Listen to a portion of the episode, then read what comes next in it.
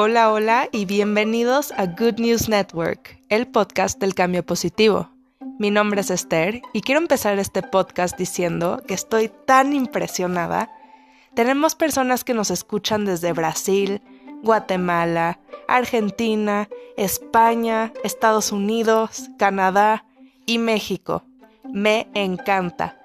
Muchas gracias a todos los que han compartido estos podcasts con sus amigos y sus familiares ya que con eso están contribuyendo a traer un cambio positivo a vidas de otras personas.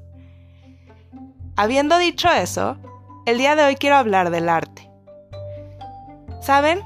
Todos tenemos algo de artista en nosotros, sea la forma como comuniquemos, como cantemos, pintemos, nos expresamos, así como manejemos un carro, o tengamos algún tipo de pericia en algún tipo de actividad extrema o una actividad más tranquila.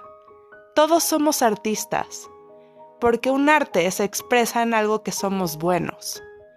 El día de hoy quiero fomentarlos a experimentar una actividad que les produzca tanta felicidad y puedan crear tanto arte con ello, que rehabilite las ganas que tienen para crear. ¿Por qué lo digo? Imagínense, si te gusta escribir, ¿por qué no empiezas a escribir más? Si te gusta comunicar, adelante, hazlo. Si te gusta experimentar nuevos sabores de helado y crear nuevos sabores, o si te gusta viajar y tomar las fotos más estéticas, te incito a hacerlo. Porque el arte es algo que nos llena a todos. El arte es una fuente de inspiración que nos provoca grandes alegrías, estética impresionante y nos motiva a hacer cosas mejores. Se observa en arquitectura, diseños contemporáneos convirtiéndose modernos, diseños modernos convirtiéndose futurísticos, la estética en los autos, la estética en la industria musical. Todo va cambiando porque el arte es lo que se mete en ello. Un punto que quiero recalcar es que a veces en la sociedad el arte se ve degradado. Las personas empiezan a empezar a tapar el arte bueno y comienzan a fomentar un arte un poco más más bajo en general. Simplemente no es estético ante la vista, no es algo que provoca felicidad. Entonces, imaginen tener un mundo con más artistas.